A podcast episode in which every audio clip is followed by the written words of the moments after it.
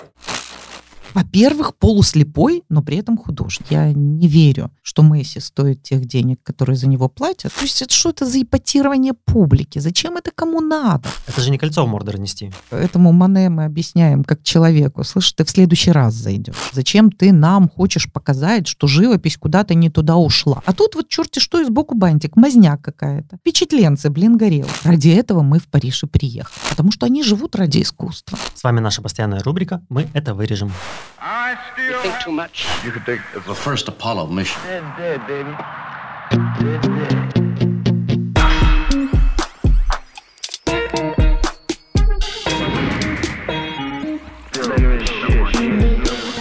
Привет! Это подкаст о культуре, говорит гостиная. Перед микрофоном я, Макс Миклин, арт-менеджер Хаб гостиной. Мы выходим при поддержке Украинского культурного фонда. Сегодня у нас в гостях Анна Мисюн, доцент кафедры культурологии, искусствоведения и философии культуры Одесского национального политехнического университета. Привет. Тема сегодняшнего выпуска – Париж, великий художественный Вавилон. Поскольку художник — это состояние души, как вы понимаете, а не только профессионализм, да, не только профессия, то понятное дело, что и жизнь художника и художников, э, и их восприятие со стороны, они переполнены мифами, а, всяким иррациональным, да, и поэтому, конечно же, о художниках и их взаимоотношениях с миром можно говорить бесконечно. Другой вопрос, э, а говорим ли мы об успешности художников или неуспешности, и, может быть, местах, которые эту успешность концентрируют в какой-то период человеческой истории. Ну, например, как Рим в 17 веке, или даже, может быть, э, в конце 16-го, во второй половине 16-го, когда стать известным и успешным художником можно было в первую очередь, приехав в Рим и работая в той или иной степени над собором Святого Петра и другими соборами, а, которые этот город э, организовывали. Да, или стать э, известным художником э, можно было, приехав в Париж на рубеже 19-20 веков, да, до 20-х годов 20 века. Потом уже было глупо, но все равно миф об этом художественном Вавилоне да, сохранился по сегодняшний день. Как вам кажется, правда ли, что биографии некоторых художников во много раз превосходят то, что они создали материального, собственно, их картины? Ну, слушайте, если мы говорим о живописи, я сейчас скажу ужасную вещь для кандидата искусствоведения и для человека, который многие годы своей жизни э, занимается не только анализом изобразительного искусства, но и пытается широкие массы народа населения научить любить изобразительное искусство. Если мы говорим э, о живописи и о существующих на сегодняшний день ценах на некоторые произведения изобразительного искусства, то мы с вами вступаем э, в такую сложную вообще историю, которая связана с тем, вообще стоит ли это таких денег. Ну, есть такое Понимаете? ощущение, что это бульбашка. Ну да, так оно и есть в значительной степени.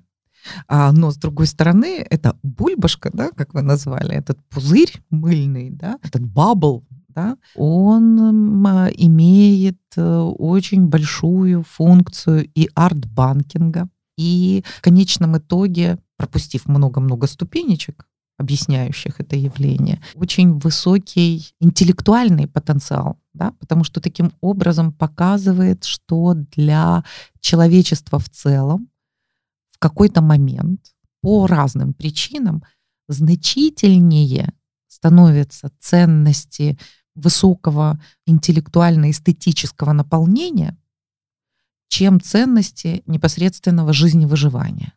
Понимаете? Дороже хлеба, дороже мяса, дороже э, автомобиля становится вдруг изобразительное искусство по какой-то причине. И эта причина бесконечно э, указывает нам на то, что человечество делает выбор в пользу чего-то не впрямую утилитарного, чего-то, да простят нас слушатели, но я все-таки верю в нашу аудиторию, чего-то интеллигибельного, да, чего-то, что включает удовольствие высшего порядка. Ну, помните, да, наших любимых философов постструктуралистов, да, которые начали вдруг рассуждать над проблемой удовольствия от текста. да, и говорить о том, что этот тип удовольствия от текста с большой буквы «Т», ну, в данном случае от текста художественного, да, от картины или скульптуры, а, это удовольствие становится а, вдруг более ценным для культуры, чем удовольствие прямого телесного характера, удовольствие от еды, удовольствие от м, комфорта, удоволь... телесного комфорта, удовольствие от секса, да, и вот вдруг выше этого всего удовольствие от текста. Потому что как считают, упрощая и модернизируя, да, эти философы, удовольствие от текста — это одновременно удовольствие от еды, телесное, комфортное, э, интеллектуальное удовольствие, да, которое мы с вами получаем, разгадывая шараду или э, раскрывая, да, распутывая какие-то детективные хитросплетения. И вот это объединение да, этих многочисленных э, виртуальных удовольствий и удовольствий в то же время телесных, потому что эстетические удовольствия, они и телесны тоже. А, это прямое воздействие цвета, формы на нас с вами, удовольствие нашей фантазии, которая переносит нас да, в какие-то другие места. А, вот это все создает ценность произведения искусства. Все это вместе. Хотя, конечно же, есть в этом и некоторая надуманность, э, это, конечно, заслуживает отдельной темы разговора, да, и, может быть, когда-то мы поговорим и о детективах в мире искусства, и о вот этой игре э, биржевой да, на аукционах, и о политике на аукционах, когда специально завышаются цены для того, чтобы выдвинуть в первый ряд каких-то художников или какие-то имена, Обратите внимание, что на аукционах в Гонконге, например, да, а, это, там есть филиалы Кристис, там в основном покупаются и продаются, причем за нечеловеческие деньги, художники азиатского происхождения, ну, в основном китайцы которые вдруг входят вот в эти первые ряды рядом там с каким-нибудь там Питером Дойлом или Рихтером, да, а, вот вдруг оказываются китайские художники столь же ценные. То есть там и политика есть тоже э, в этой всей истории. Но в любом случае так уже сложилось. Э, точно так же, как, э, да простят меня футбольные болельщики, я не верю, что Месси стоит тех денег, которые за него платят.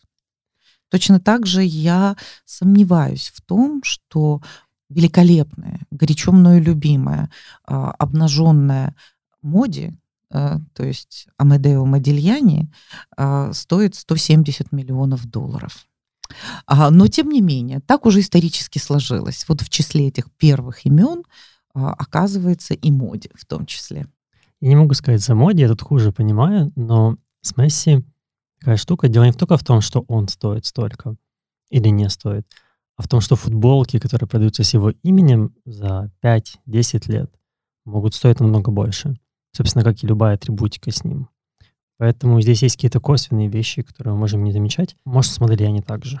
Ну и с Модельяни, конечно же, так же. Мы отлично понимаем, что музеи больше всего зарабатывают, ну, большие музеи, там, топ-20, больше всего зарабатывают на аренде картин, как я понимаю, когда они да, отдают это номер один. Прокат. На сегодняшний день, да. Я так понимаю, это сувенирная продукция, потому что, наверное, столько открыток, сколько каждый день продает Лувр с Моной Лизой, вряд ли где-то кто-то еще, в принципе, какая-то открытка еще продается в таких количествах.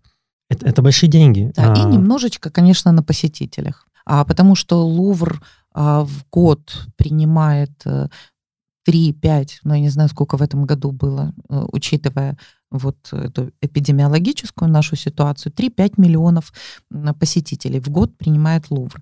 Но если учесть, что каждый посетитель платит от 5 до 15, 17 евро за вход, там все как по-разному, от возрастной категории, от льгот, которые человек получает, ну, то это вот тоже какая-то очень приличная сумма. Но учитывая, что Лувр стоит много дороже, его содержание, да, и содержание его экспонатов, э, чем э, вот э, эти 5 миллионов посетителей могут принести, среди которых большое количество льготчиков, да, то понятное дело, что да, совсем за счет другого. Вот вы очень верно назвали, конечно же, аренда картин, а, потому что э, в несколько десятков миллионов да, обходится э, то, что, например, своим филиалом или отдельным музеем, особенно вот в Саудовской Аравии, да, или э, в, ну, вообще в, в Эмиратах, да, то есть в тех регионах, где только недавно начали формировать свои музейные коллекции и где э, все-таки заботятся о своих гражданах, которые им должны бы иметь возможность э, познакомиться с произведениями изобразительного искусства, вот, вот эти страны да, берут в аренду долгосрочную на 3-5 лет произведения из э, крупных европейских музеев, и это действительно составляет основной доход э, музеев. Ну, кроме этого, иногда частные коллекционеры музеям дают поносить, да, погонять свои картины, о чем, конечно, всегда указывают, что вот нам позволили какое-то время показывать эту работу. Ну, понятное дело, что, конечно же, цены и всевозможные инновации – кто из художников что новое да, внес, а, чем более революционными были эти изменения, которые повлияли на последующие тренды, да, тем ярче имя этого художника. Иногда, к сожалению, это имя становится ярким и популярным не при его жизни. А, и в этом смысле можно назвать целую плеяду да, а, европейских художников, которые волею судеб в одно и то же время, в одном и том же месте сошлись. Это был Париж, э, и это был рубеж 19 и 20 веков, когда создавалось новое искусство, новый тип мировидения, и эти все невероятные новаторы, многие из которых при жизни были не очень хорошо оплачены, но, по крайней мере, вопреки мифам, которые существуют в искусстве, достаточно оплачены для того, чтобы жить в одном из самых дорогих городов Европы на протяжении десятилетий, не умирать с голоду, да, не, не просить милостыню с э, протянутой рукой. Вот в этой невероятной мифологической бедности, да, художники парижской школы э, прожили там несколько десятилетий, стали всемирно известными, э, конечно же, ну вот, как правило, после своей смерти или шли из жизни, тот момент, когда на взлет э, пошла их карьера э, живописная, как вот, например, Модильяне, да, который становится популярным сразу же там через год, ну, это не значит, что он был неизвестным до этого, но супер популярным и очень дорогим он становится где-то через год после смерти. Но тоже благодаря мифам всевозможным. Мыслимое ли дело, да, чтобы ты умер а, от болезни легких, который страдал всю свою жизнь, а, накануне очень большой торговой сделки, да, а твоя беременная на восьмом месяце жена, художница, взяла и в эту же ночь э, шагнула из окна шестого этажа, пошла вслед за тобой в мир иной, да, ну, это уже основа для мифа о вечной любви. Ведь никто не будет говорить, что это сумасшествие, от которого человека не спасли. Все будут говорить, вот это любовь. В городе любви два художника уходят из жизни в один день. Миф. Если пофантазировать или если, может быть, покопаться в архивах, как выглядела жизнь художника обычная того времени? Копаться в архивах не надо, потому что за нас это уже сделали. Да, есть э, в серии э, «Культура повседневности» есть такая замечательная серия, которая издается НЛО, э, новое э, литературное обозрение, э, издательство российское. А, в переводе на русский язык, естественно, если вы читаете по-французски, английский, немецкий, да, есть серия книг, да, которая называется «Повседневная жизнь» дальше кого? Импрессионистов, постимпрессионистов, парижской школы. Там не только о художниках, как вы понимаете, в этой серии «Повседневная жизнь», но вот э, о художниках уже написали. Написали французские исследователи, английские исследователи, американские исследователи, которые вдруг поняли, что в этой повседневной жизни эпохи целой э, заложен э, и успех этих новаций, да, и успех вообще изобразительного искусства, и, может быть, даже рецепт того, как э, людям не утилитарной сферы, да, творческой сферы, креативной сферы быть успешным в современном мире. Что для этого нужно? Э, ну, для этого, конечно же, нужен город. И какой-то особый город. Париж, Нью-Йорк, Лондон. Да, город, в котором э, большое количество потребителей, да, то есть широкий круг потребителей вашей продукции, да, этой самой креативной продукции. Не буду говорить о Месси, э, скажу, а, ну, например, о, о музыке, да, э, современной. Ну, Когда становятся э, успешными и хорошо зарабатывающими музыканты современные? Тогда, когда появляются большие города с большими записывающими студиями, а, с сетью, да, торговой, рекламной сетью, а, и вы можете петь э, и быть счастлив э, и писать песни где угодно, но успешным вы становитесь в Лос-Анджелесе, в Нью-Йорке, да, где э, там в Мемфисе, да, где существует в Киеве, ну, вряд ли в Одессе вы быстро станете, да, э, успешным музыкантом, где есть э, мощные звукозаписывающие фирмы, где есть индустрия вашего продвижения, да, вот, внутри этой индустрии и оборота средств, да, где вас покупают. То же самое и с художниками. Ну, а что если говорить о таких художниках, как Гоген, который бросает все и уезжает туда, где нет индустрии? Да, но его картины там, где нет индустрии, никто не покупает. Их покупают в Париже. Лондоне, Нью-Йорке, где до сегодняшнего дня существуют аукционы да, произведений искусства. И покупают тем активнее, чем более бесшабашным, тем, чем более авантюрным, чем более э, романтичным в повседневном значении этого слова а, является сам Гоген и его биография. А, Чем больше экзотики в этом э, нудном мире тупого буржуазного зарабатывания денег. Да? И у вас на стене вдруг появляется а, в вашем очень скучном, рутинном, а, очень напряженном да, мире зарабатывания денег маленький кусочек экзотики. Ваша мечта вот в этот самый прорыв, в эти все таите, гаите, хотя вас и здесь неплохо кормят. А, понимаете, может быть, я не права, потому что здесь я все-таки скорее выступаю как культуролог, а не как искусствовед. Ну, смотрите, Наби группа, в которую иногда да, входил э, Гоген, а, который начал еще выставляться вместе с импрессионистами на их последних выставках, ну, по крайней мере, с шестой выставки начиная, он э, участвовал несколькими своими картинами в этих выставках, да. Вот Наби, например, да, популярными такими не стали, такими сверхдорогущими, а Гоген стал. И в этом смысле его личность и биография, миф Гогена, а, он гораздо активнее да, ложился на потребителя. Посмотрите, кто этот потребитель. Почему вот этот прорыв художественный случается в Европе вообще и в Париже в частности на рубеже 19 и 20 века? В первую очередь это изменение социальной и экономической структуры общества разрушаются старые империи. Наконец-то в результате этих многочисленных революций XIX века вся эта э, аристократия, да, вся эта кровь как знак э, вашего приоритета над другими людьми, да, выходит, условно говоря, из потребления. И на передовую да, этих социальных иерархий выходит ваша успешность в бизнесе. Да. Если ты такой умный, почему ты такой бедный? Известное выражение. Вот эти люди, да, которые становятся чрезвычайно успешными а, во второй половине XIX века, хотят эту свою успешность подчеркнуть, м, подчеркнуть визуально. Именно поэтому во второй половине XIX века так активно, или там середины XIX века начиная, перестраиваются большие города европейские, о чем мы с вами э, уже как-то говорили, да, об этих реконструкциях европейских городов.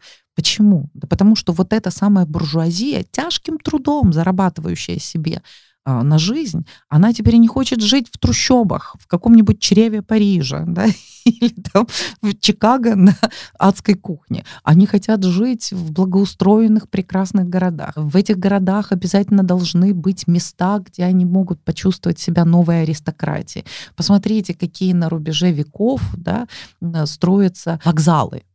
То есть те места, где часто бывают э, деловые люди, которые свой бизнес делают не только в городе, но и между городами. Эти вокзалы столь хороши собою, да, что даже некоторые, пережив свое время, превращаются в музейные здания. Достаточно вспомнить Арси. а, который был вокзалом одним из парижских, но мы до сих пор можем пойти на, на Лотаринский вокзал, да, э, он точно такой же, как музей Арсет, то же самое здание. Э, в смысле, здание того же типа. Да? Они хотят жить э, в домах комфортных, тяготеющих вот к аристократическому облику, и они хотят украшать свой дом так, как когда-то украшались королевские и аристократические дворцы. То есть возникает спрос на изобразительное искусство. И спрос этот реализуется, а, ну, по крайней мере, в Париже, который со временем становится вот таким художественным центром э, Европы, да, реализуется э, с помощью абсолютно буржуазного такого вот э, конкурса, который с одной стороны, существует еще со времен Людовика XIV, а, который пытался да, с помощью своей академии Академии э, художеств, которую вот он создает по итальян, ну не он, конечно, Мазарини, но это не важно, да, по образу и подобию академий философских, да, вот э, а, академию для того, Людовик XIV, да, создает для того, чтобы, э, ну, как бы застолбить эталоны вкуса и стиля, управляемые из Версаля, из королевского дворца самим королем. Да? И вот таким образом при этих самых академиях он формирует так называемые салоны, то есть ежегодные смотры, ну, называется салоном, потому что все это происходило в квадратном зале Лувра э, раз в год, потом это стало происходить э, во дворце Мазарини, подаренном французам, э, ну, качестве института Франции, то есть пяти академий наук, то есть через дорогу от Лувра, через, вернее, через сену от Лувра, да, поэтому мост соединяющий называется мостом искусства, происходят, значит, эти самые салоны, а, как смотры вот э, этих произведений, на которых можно поставить королевский знак качества. Постепенно, по мере того, как вот эта самая буржуазия становится хозяевами жизни, да, салоны превращаются из а, мест, где этот дискурс властный, королевский, да, вводится в а, повседневное сознание, вот это красиво, а это некрасиво, да, а превращается в место а, такого, знаете, торжища абсолютно буржуазного, где буржуазная публика а, говорит, вот это красиво, а это некрасиво.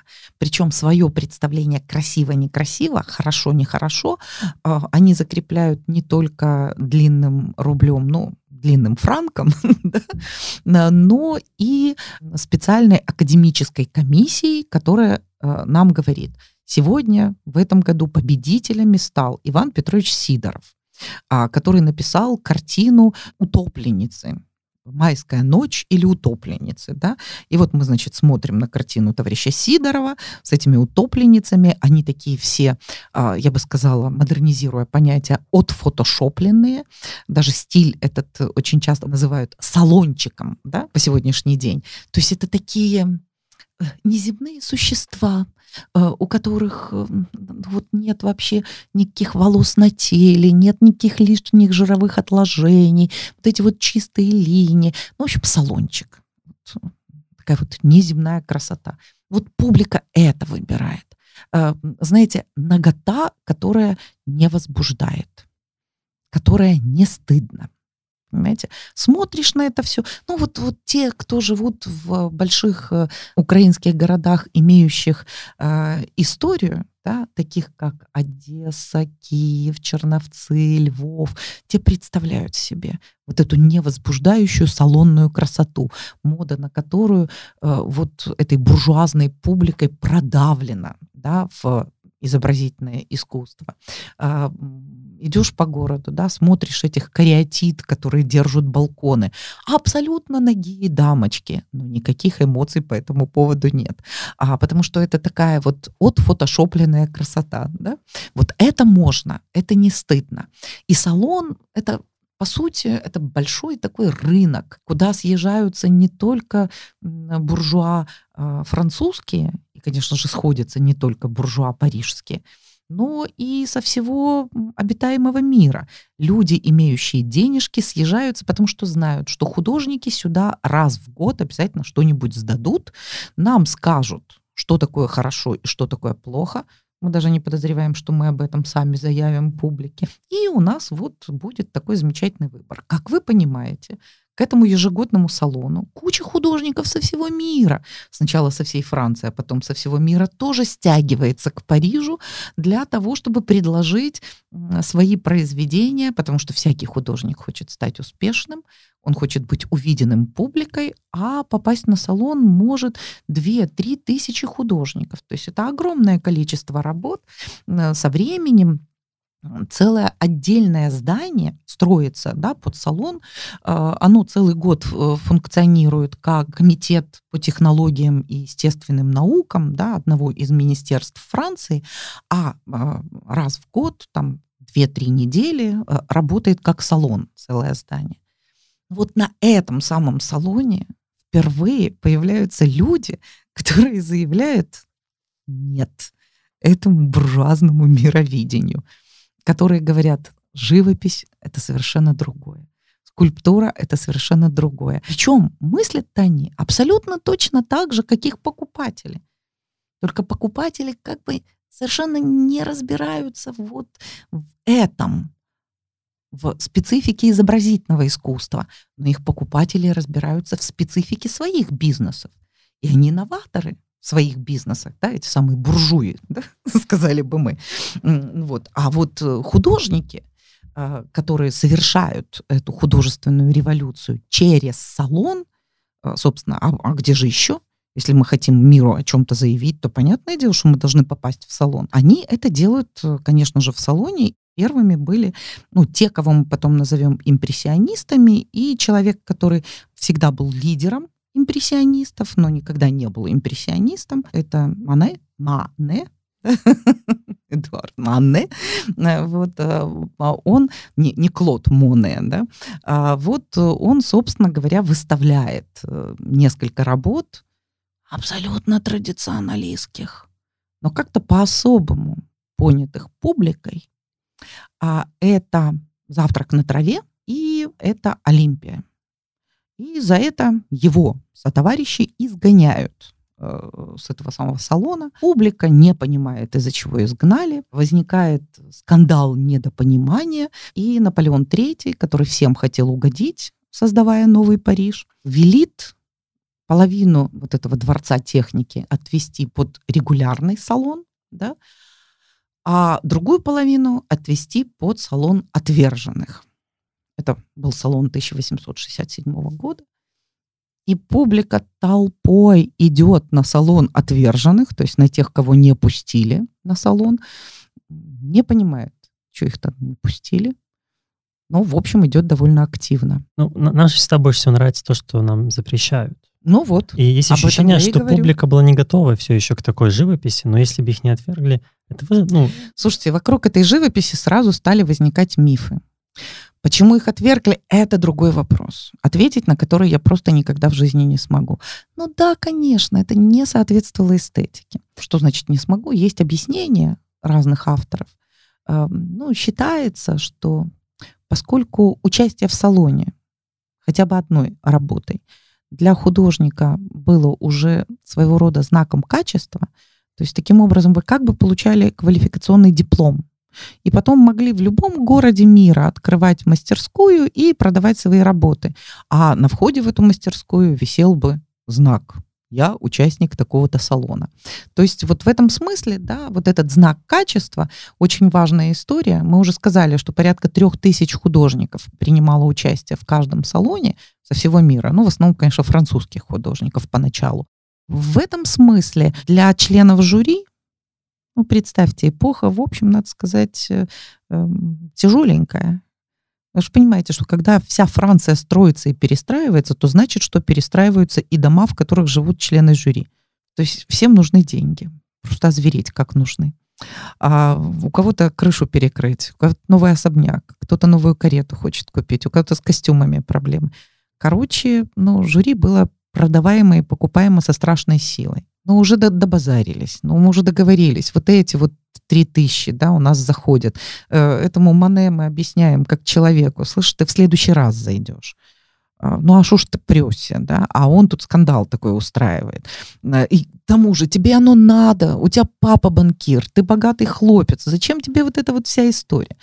Это как бы одно объяснение такое бытовое. Другое объяснение не менее бытовое, да, это то, что э, это совершенно другая эстетика.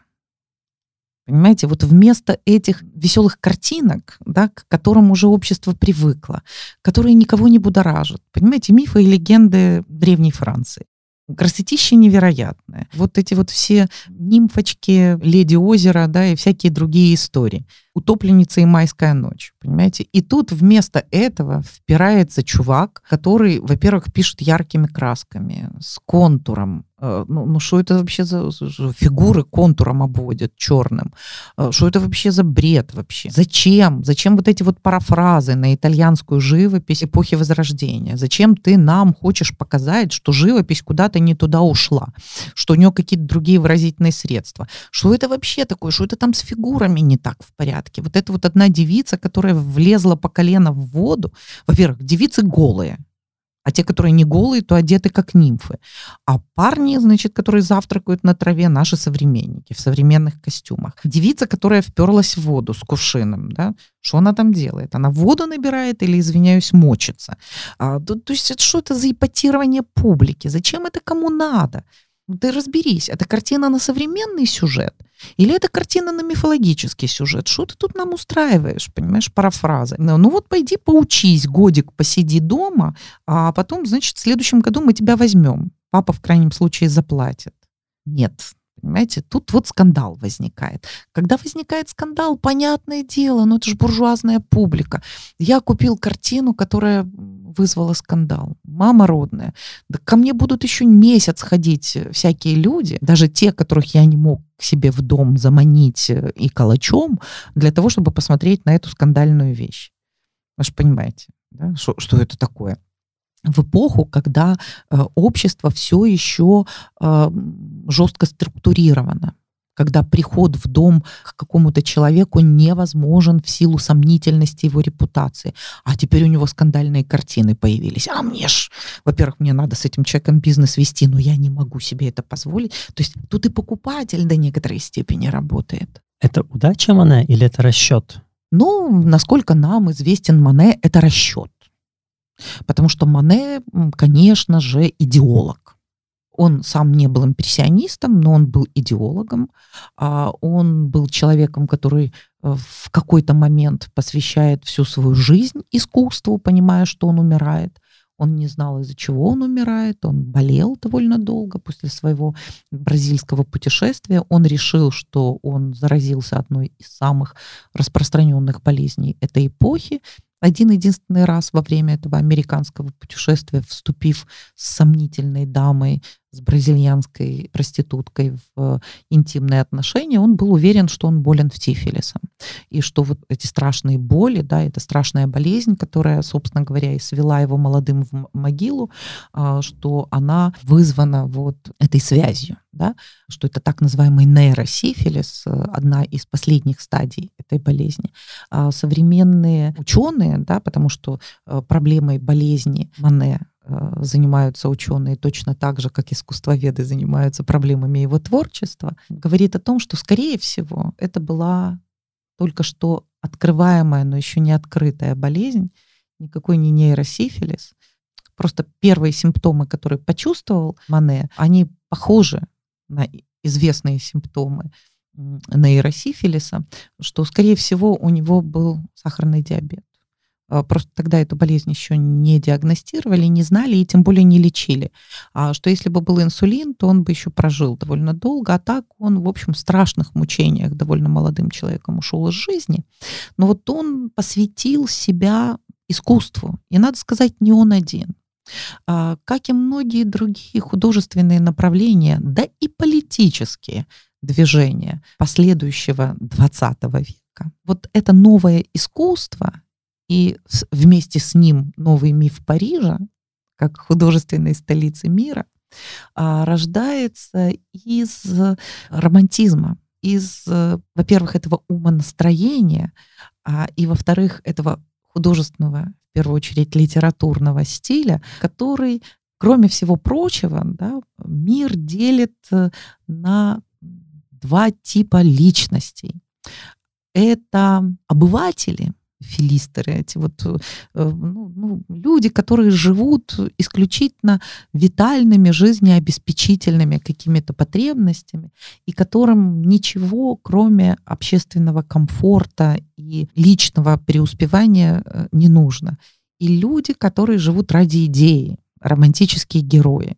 А, и, конечно же, эти люди, живущие ради идеи, они много лучше, величественнее, потому что они живут для вечности. Это такой, знаете, переосмысленный XIX веком э, образ Христа, но здесь, в этом мире.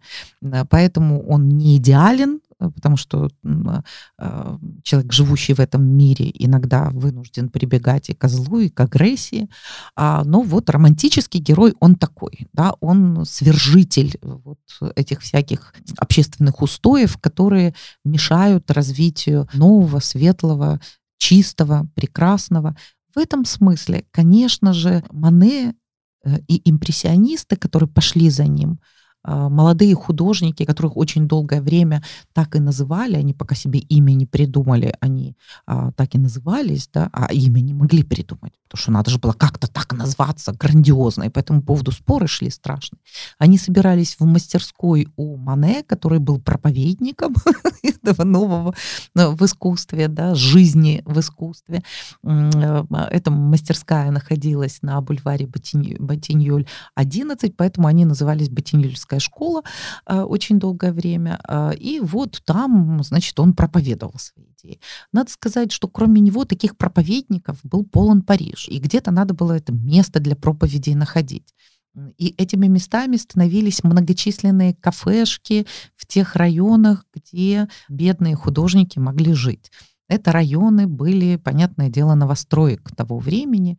И самой главной новостройкой того времени был холм Монмартр э, в Париже, а, там и э, жилье было подешевле, да, а во-вторых, там дешевле были продукты. Потому что надо не забывать, что в те времена э, эта часть Парижа была еще и такой как рабочей слободой, ведь город перестраивался. Париж в это же время, когда появляется новое искусство, Париж перестраивается в это время. И именно в этом районе э, на многочисленных мельницах режут камень. То есть это не мельница, где хлеб мелят, а где с помощью вот ветряков да, э, режут тут же добываемый да, из этой горы всех святых, да, Монмартра этого, э, мучеников, да, горы мучеников, добывают вот камень, песчаник, ракушняк, да, из которого строится Новый Париж. И здесь живут рабочие, и здесь же есть садики, огородики, то есть тут и продукты питания дешевле. И вот художники поселяются в этом районе. Район постепенно из деревенского превращается в абсолютно городской современный, это современная новостройка, да, постепенно квартиры становятся там дороже, и уже в начале 20 века да, художники вынуждены искать другие пригороды, которые развиваются в городе. Это станет другая гора, да, гора а, Монпарнас, где опять-таки живут рабочие, где рядом садики, огородики, где можно а, подешевле снимать жилье. Да.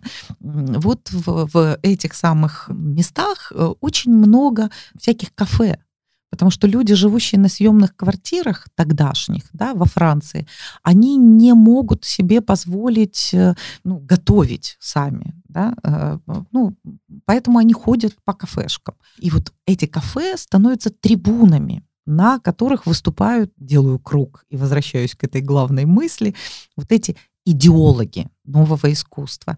И это не только предтеча импрессионизма и вот всех постимпрессионистических направлений, таких, которые мы бы назвали неформалисти, да, тяготеющих к неформалистическому искусству. Эдуард Мане — это и направление э, реалистического и гиперреалистического толка, да, а, как Курбе, да, который а, тоже завсегдатый всяких вот этих кафешек, пьяница, надо сказать, несмотря на его чрезвычайную популярность э, и авторитет э, в мире искусства. Ведь кого попало не назначат главным реставратором Лувра, правда?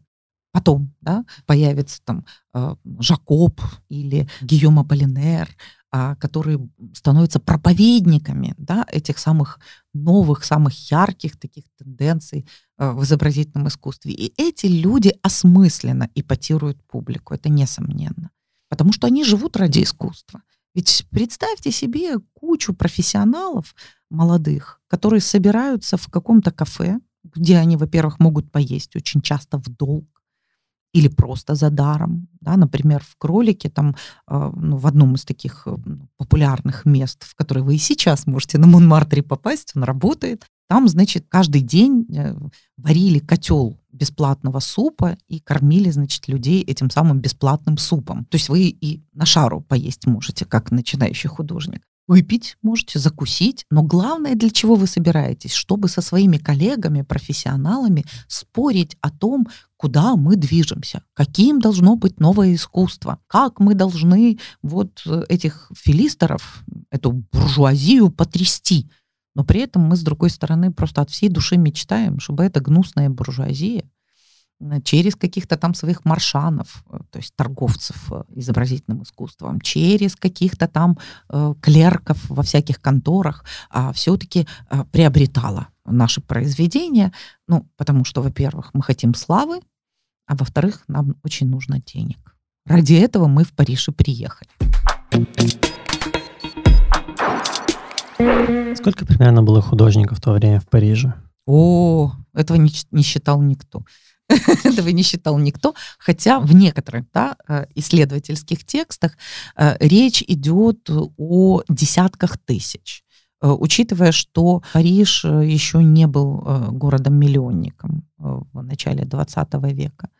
Речь идет о нескольких десятках тысяч художников, которые так или иначе заявили о себе которые пытались представиться сначала вот на этом салоне, да, после салона отверженных, то есть альтернативного, сказали бы мы сейчас, искусства, увидев его невероятную популярность, ряд э, людей, либо идеологически связанных со спорами, которые велись в мире искусства, а, либо финансово заинтересованных в эпатировании публики а, и в продаже да, или приобретении каких-то дивидендов э, вот с э, этого художественного процесса, стали устраивать свои салоны да, э, салоны, которые проходили бы в то же самое время, что и парижский салон, но были бы салонами независимых.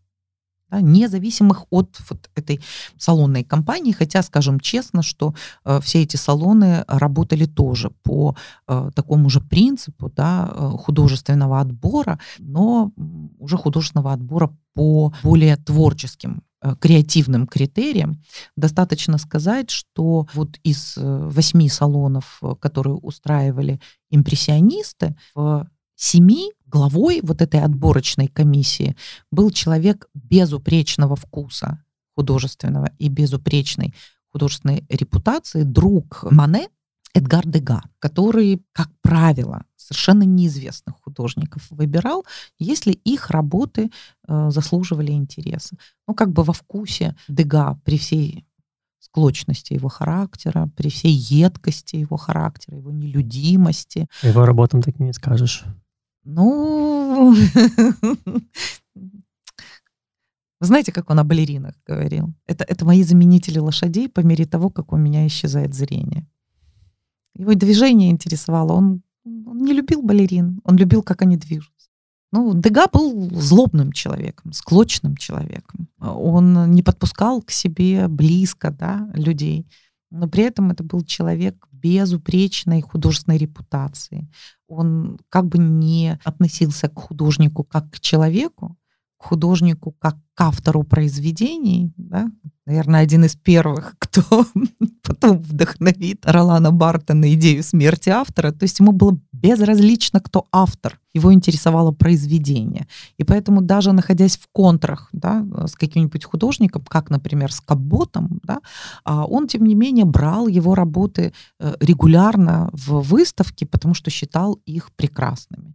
Ну или достойными того, чтобы быть там представленными. Вообще вот э, вся жизнь импрессионистов, а потом постимпрессионистов, это такая мечта да, о возрождении ну, абсолютно романтическое, согласитесь, а о возрождении такого, знаете, творческого братства мастеров, которые посвятили бы всю свою жизнь творчеству, поискам новых путей в развитии искусства, дружеской взаимопомощи в этом смысле. Ну, вот такая себе, знаете, средневековая ложа масонов, да, свободных каменщиков, а, которые в средние века возникала в Европе как содружество тех, кто ноу-хау, да, знают, как строить готический собор. Вот, э, собственно, так же, по этим же принципам действует и общество импрессионистов. Забавно, что вот это даже имя они получили благодаря масс-медиа, сказали бы мы сейчас. Вот спорили они, спорили, как они будут называться. Некоторые такие названия были тягомотные, что просто озвереть можно. Да? Содружество вольных художников, смотрящих по-особому на будущее развитие изобразительного искусства. Боже, господи, кто это когда бы произнес? Да? Но надо было такое название придумать, чтобы оно было такое программное, и чтобы всякие... Ну, короче, это же эпоха, когда э, всякие Марксы со всякими Энгельсами, господи, прости, что я так говорю, создавали манифест коммунистической партии. То есть мы понимаем, да, что призрак бродит по Европе, призрак коммунизма, да, то есть надо было как-то так, чтобы ну, всем было понятно, вот программное такое название. А тут, значит, когда фотограф парижский, Надар, у которого на вновь построенной улице, возле вновь построенного практически еще даже недостроенного, оно тогда только строилось, здание архитектора Гарнье, новой оперы парижской, ну вот та, которая до сих пор называется Гран-Опера и является прям центром да, Парижа, от которой идет авеню имени Опера, да, вот эта опера строится, и вот в центре города нового, вновь организуемого, ну, буквально там э, в 20 минутах ходьбы от Лувра, но уже в совсем новостроечном районе, фотограф Надар, слушайте, фотография, новое искусство, вдуматься, только 30 лет как существует, устраивает салон, да, он дает свою мастерскую для того, чтобы там э, салон, да, можно было устроить. Э, для вот этих вот независимых. И там выставляются 18 человек, в числе которых не импрессионисты, в частности, Эдуард Мане, а, и там импрессионисты Клод Моне, Агюст Ренуар, Дега Эдгар, да, ну, то есть 17 человек всего. Есть дамы, целых две. Журналисты, конечно же, приходят, потому что скандальная вещь. Слушайте, вот тот вот скандальный, которого не приняли несколько лет назад в салон, вон здесь, значит, представляется. Вот еще какие-то такие, которых не принимают, которых отвергают или принимают, но другими работами, а не такими, как они представят здесь. Слушайте, публика начинает валить на этот салон. Причем, ну это же те, кого не приняли, которые назвали себя независимыми, публике втрое больше, чем идет на обычный салон. То есть поток такой, э, что не зарастет народная тропа. Причем все выходят, кто плюясь, а кто разочарованный, а кто там требует деньги назад. Но в любом случае, вдумайтесь, за один день 25 тысяч человек в Париже 1873 а, года. Ну, то есть это вообще гайки. Но такого никогда и нигде не было. Если кто-то представляет себе очередь в мавзолей Ленина, то это ничего, понимаете? Это просто ничего по сравнению с вот, вот этим паломничеством. И один из журналистов, который присутствовал на вот этой выставке, он э, увидел, как это все написано, а, как будто бы слепой какой-то корякал. Да? Это совсем не похоже на э, вот то, что представлено в салоне. Это можно рассмотреть, либо прищурив глаза, либо отойдя на какое-то расстояние. Это совершенно новое искусство, которое, ну, ну как бы еще надо понимать, как, как его квалифицировать. И там нет никаких нимф, выходящихся, выходящих из вод. И черти что, и сбоку бантик. Картина, которая называется «Восход солнца». Впечатление. Боже, ну что же это за впечатленцы? Это же бред какой-то. И он их и называет, да, импрессион, впечатление. Впечатленцы. То есть сначала это было негативное. Это негативное, конечно. Но в то время, как нормальные люди в салоне нимф изображают, красивых да нельзя. Понимаете, королевские истории там описывают, рыцарские сражения. Ну, не будем забывать, это же эпоха Александра Дюма. Слушайте, вот этих вот, вот героев Александра Дюма, да, вот этих вот всех, вот это все в салончике представлено. И красивенько так, что просто вот прям сердце замирает. А тут вот черти что и сбоку бантик, мазняк какая-то. Впечатленцы, блин, горелый. И именно так их какое-то время и называют. И как реакция на это они начинают себя именно так и называть. Да, мы впечатленцы. Потом точно так же будут э, в знак протеста новые, э, оголтелые, да, в этом смысле, в кавычки скажу я, себя называть, как бы подхлестывая вот это медийное слово. Когда медийщики назовут группу художников фавистами, тобто дикарями, они скажут, да, мы дикари. Мы фависты, да, и теперь мы-то знаем, что фавизм ничего плохого, это прекрасное искусство. Особенно один из этих фавистов, в частности Матис, очень долгое время был самым-самым-самым покупаемым художником мира да, а, и при жизни успел побыть мэтром мирового искусства и самым покупаемым художником мира, состязаясь э, в этом смысле с двумя иностранцами, и поэтому, понятное дело, для французов он был предпочтительнее. А, один иностранец — это Пабло Пикассо, другой иностранец — это Марк Шагал. Но вот, вот, э, э, тем не менее, вот это название «дикарь», да, фавист, его ничуть не смущало и даже до некоторой степени играло маркетинговую роль. Смотрите, что получается два источника этой популярности мы уже с вами назвали в этом городе. Ну, во-первых, это публика, у которой есть деньги и возможность широко приобретать произведения самого разного содержания для того, чтобы украсить свой дом. В этом смысле, конечно, пейзаж предпочтительнее. Потому что вот придут ко мне люди и будут, а о чем эта картина? А я, блин, не бельмес кто такой там какой-нибудь Шарлеман, бог его знает, насколько хорошо я в школе учился, да. А вот э, пейзажик, да, он никогда не повредит. Вспомните, что и ренессанс э, искусства Российской империи пойдет не по пути исторического жанра, а тоже пейзажики, да, всякие Левитаны, Шишкины, да, и же с ними. Господи, прости, что я говорю всякие.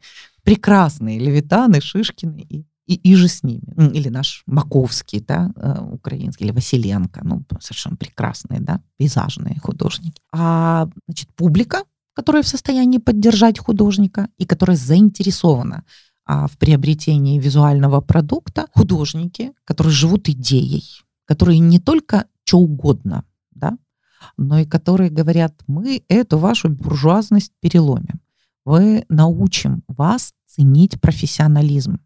У изобразительного искусства есть свои собственные законы, свои собственные правила, да, своя собственная красота, свой язык, своя структура, и мы научим вас ее ценить. Точно так же, как вы учите весь мир ценить ваш профессионализм и оценивать его материально. Понимаете?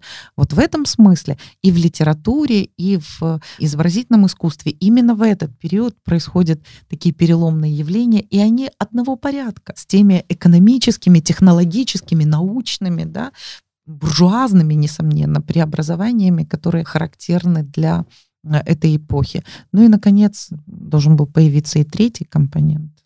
Мы бы назвали его сегодня медиа, то есть посредники.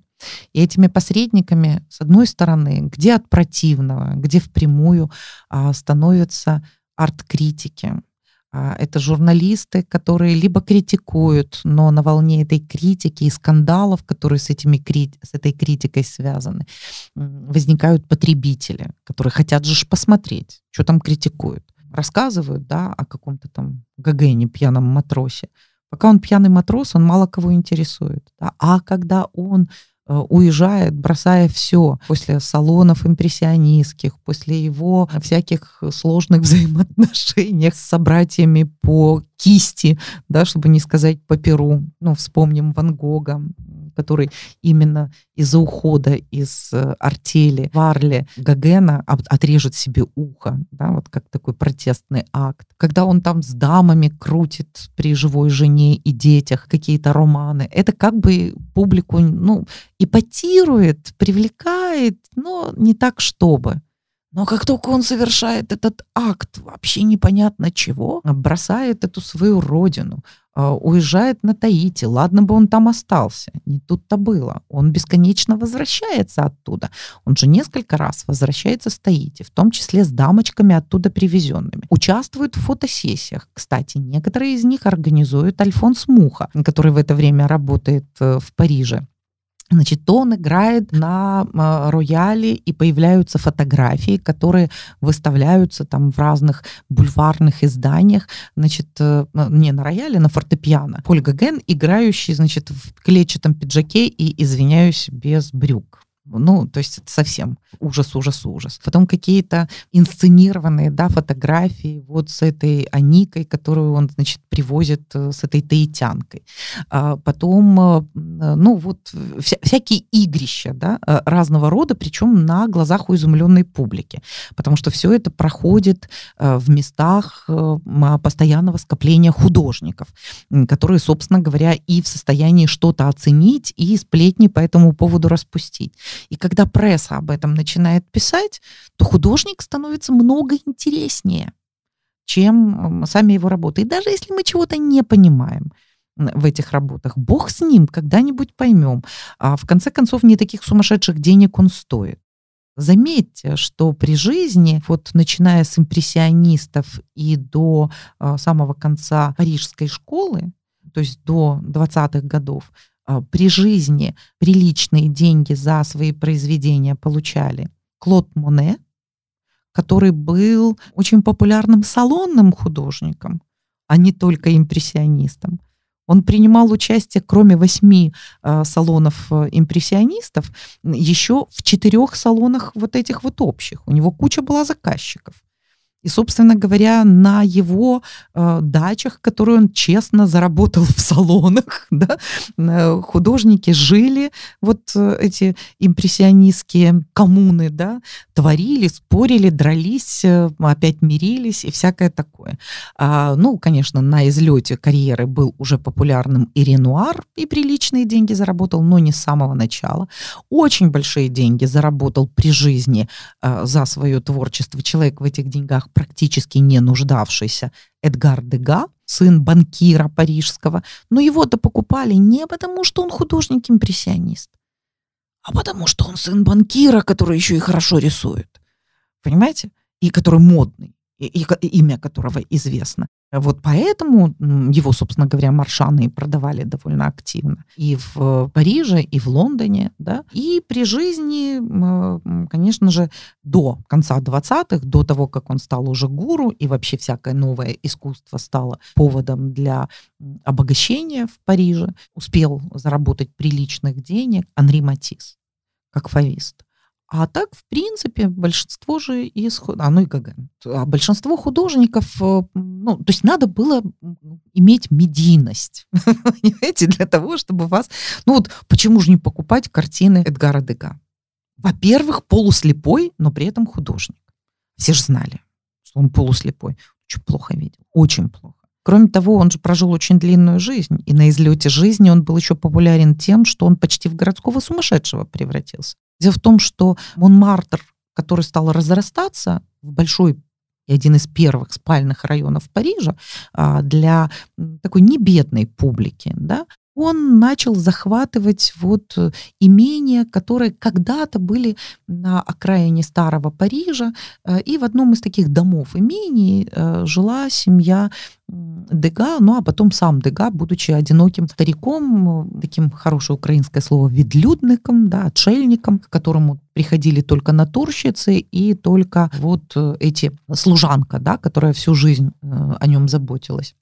Ему, естественно, у него выкупили э, это имение, э, его не захватывала власть. На его месте там построили многоквартирные дома, а ему в нескольких кварталах от его старого дома предоставили ну, роскошную большую квартиру со студией. То есть все, все было в порядке, он не пострадал абсолютно, несмотря на то, что он был пожилой человек.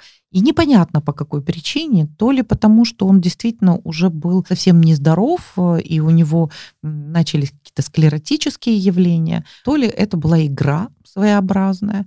но каждый день из своего традиционного кафе на Ботиньоле, на Монмартре, где он ел, да, каждый день на протяжении многих лет, он, значит, э, отправлялся в свой старый дом, которого уже не было. Ну и, конечно, публика по этому поводу неистовствовала, потому что тут еще вот как. Кроме того, что вот, понимаете, вот эта идея старого Парижа, еще и новые не построили, мы уже тоскуем по старому Парижу. И вот есть люди, которые носители этих идей старого Парижа, и среди них великий слепой художник. Ну, то есть, понимаете, что миф тоже в значительной степени вот усиливал популярность того или иного художника миф, скандал, да, вот эти формы медийности, которые будут эксплуатироваться до сегодняшнего дня, да, потому что вдруг в какой-то момент оказалось значительное количество людей, у которых на руках было много произведений нового искусства, которые можно реализовать. И реализовать за какие-то деньги. Но желательно, чтобы все-таки их реализовать за большие деньги. А, и вот эти самые большие деньги нужно было накрутить. Так называемые маршаны, люди, которым за бесценок, а иногда действительно практически за еду, для художников. Досталось значительное количество картин. Они вполне таки осмысленно продуцировали мифы нового искусства, показывая этих новых людей. Например, запойного алкоголика Амедео Модильяни, который прям, ну вот непонятно, как он вообще на ногах стоял, и этот миф до сих пор э, реализуется.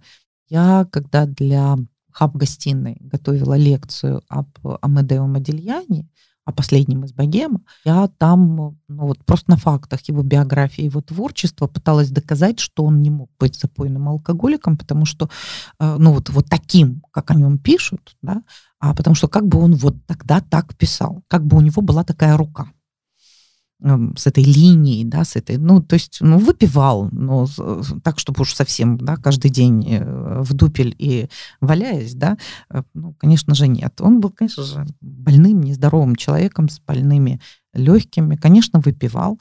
Мариса Утрело выпивал, да, но человек, который прожил долгую жизнь и не закончил в сумасшедшем доме, да, и как-то э, и, и писал до конца своих дней. Те, кто знают, как выглядит запойный пьяница, да, и как у него дрожит рука, должны понимать, что когда говорят о художнике как о алкоголике, то тут надо как бы соизмерять.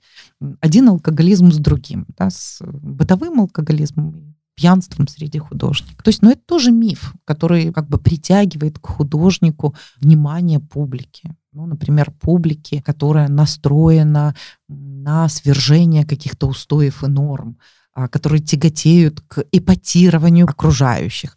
Ну, всякие экзотические американцы, которые любят что-то необычное покупать э, у этих самых маршанов. Вот им мы предложим такой миф, кому-то мы предложим другой миф, да? но тем не менее.